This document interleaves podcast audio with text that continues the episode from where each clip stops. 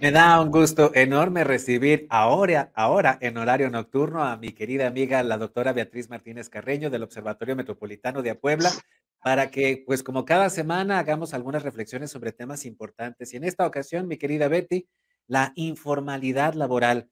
Eh, es una realidad de nuestro país, un porcentaje alto de las personas empleadas no tiene este acceso precisamente a, a los distintos eh, pues a los distintos eh, derechos laborales y pues acepta los trabajos, aunque sea en la informalidad, pues para no perder el sueldo. Mi estimada Beatriz, la realidad de la informalidad en nuestro país. Muy buenas noches.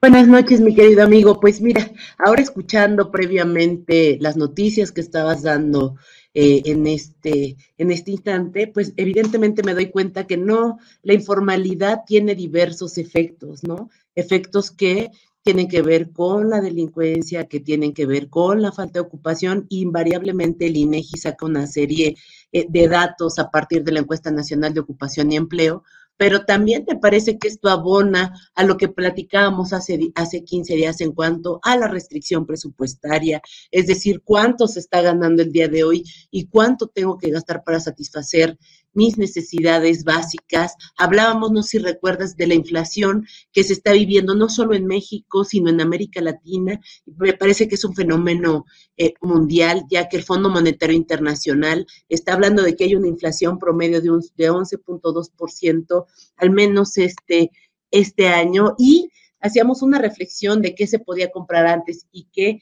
hoy se compra con, en términos de la canasta básica, con nuestro ingreso. Pues sumado a ello y en la realidad mexicana en cuanto a la informalidad, pues la informalidad es el conjunto de empresas, trabajadores y, actividades que, que operan fuera de los marcos legales y regulatorios.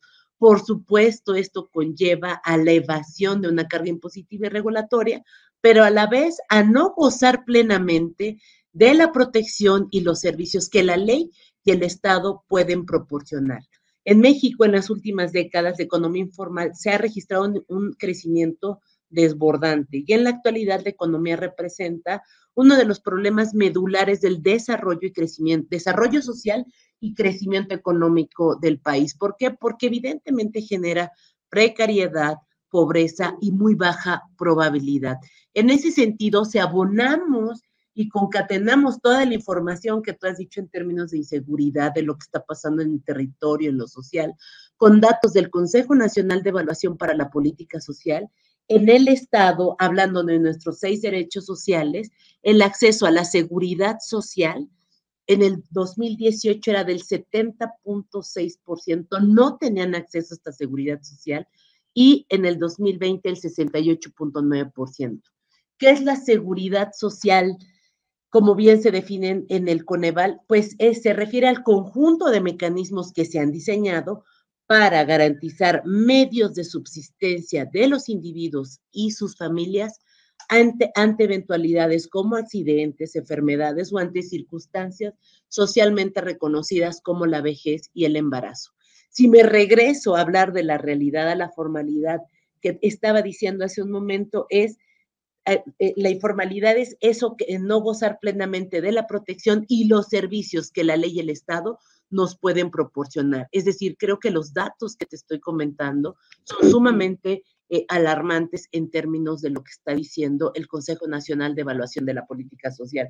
Y no podemos olvidar el rezago educativo y no podemos olvidar la falta de acceso a los servicios de salud y no podemos olvidar la calidad de los espacios de la vivienda, el acceso a los servicios básicos de la vivienda y, por supuesto, a una cuestión básica como el acceso a la alimentación nutritiva y de calidad. Y bien lo decías tú en la presentación, prefiero trabajar en la informalidad que dejar de percibir un ingreso que finalmente me va a beneficiar a mí en torno a mis derechos sociales y, por supuesto, a los que me rodean. Entonces, sí, en términos ya de datos, eh, eh, eh, esto abona a la pobreza multidimensional que actualmente en miles de personas en, en, en, en Puebla, en el 2018 eran 3.756.000 personas y hoy en el 2020 son 4.136.000 personas.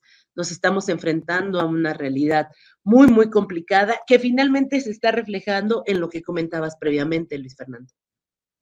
Mi, estimada Beatriz, son números que realmente pues, nos dejan impresionados porque muchísima gente, yo podría decir que, me atrevo a decir que la gran mayoría de las mexicanas y los mexicanos no conoce sus derechos, pero especialmente sus derechos laborales. Y cuando hablamos de informalidad, estamos hablando de, la negativa al acceso a un montón de derechos que, que como trabajador llevas, tienes, gracias a la ley, gracias también a la Constitución, a la Ley Federal del Trabajo y los desconoces. En realidad, cuando te están eh, contratando en, cualquier trabajo, debería venir el IMSS, debería venir el Infonavit, debería, debería, debería de venir toda, toda, toda esa serie de, pues, eh, de, de, acceso a, a, un mejor, a un mejor nivel de vida, de, de, la posibilidad de ir creando un patrimonio, pero especialmente de asegurar tu salud, de asegurar tu fuerza para seguir trabajando, para seguir produciendo. Y en ese sentido, Beatriz, hemos visto aumentos al salario mínimo, recientemente esta ley aprobada para ampliar el periodo vacacional, pero sin la formalidad laboral y, y, sin el acceso a todos, a todos estos derechos, especialmente la salud y la vivienda, realmente estamos hablando de que no sirve de nada tener un salario mínimo más alto, o no sirve de nada tener un poco más de vacaciones, porque realmente la precarización de tu vida va a aumentar si no tienes estos derechos y pues también hay una deuda histórica que tiene el Estado mexicano con los trabajadores, Betty. Sí, es una cuestión, insisto, no es complicada, sino compleja. Es decir, no podemos aislar el hecho de no tener trabajo o estar en la informalidad o estar fuera de la legalidad cuando lo metemos a este mix de las condiciones socioeconómicas de los individuos y del país, pues te sale otra realidad. Por eso yo comentaba que este tema tiene relación cuando hablábamos de la restricción presupuestaria, es decir, el dinero que tengo para gastar y satisfacer mis necesidades, los procesos inflacionarios que cada vez son más eh, ríspidos en América Latina y en el mundo, lo que se podía comprar antes, ¿no? Y lo que hoy ya no puedo comprar en términos de la canasta básica y el costo eh, de la canasta básica, que son cantidades eh, estratosféricas. Una canasta básica ascendió a 11.500 pesos en el, primer, en el primer semestre del 2022, ¿no? Y pese a la recuperación, como bien lo mencionas, que ha tenido el salario mínimo,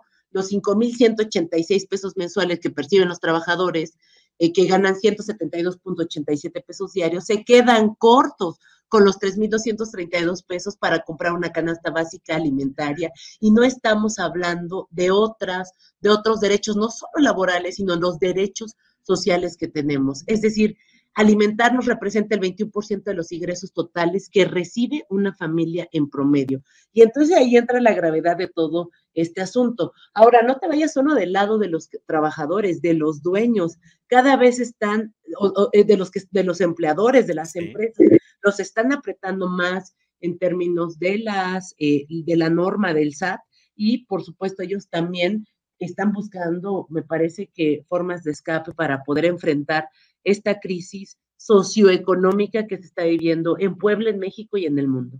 Exactamente.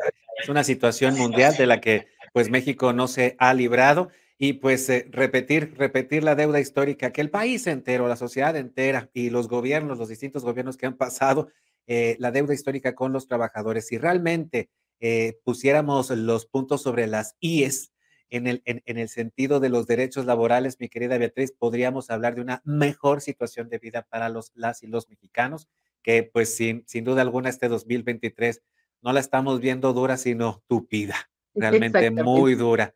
Mi querida Betty Martínez, muchas gracias por conectarte con nosotros por la noche y pues aquí nos vamos a estar encontrando en Contigo Puebla para escuchar tus reflexiones sobre distintos temas. Recibe un abrazo. Igualmente, gracias por esta invitación y aquí estaremos contigo en el horario que tú indiques porque somos fieles seguidores tuyos. Oye, un, encanto lo que nos acabas de decir. Nosotros, como siempre, pues encantados de poder contar contigo. Síguenos en Facebook y en Twitter. Estamos contigo, Puebla.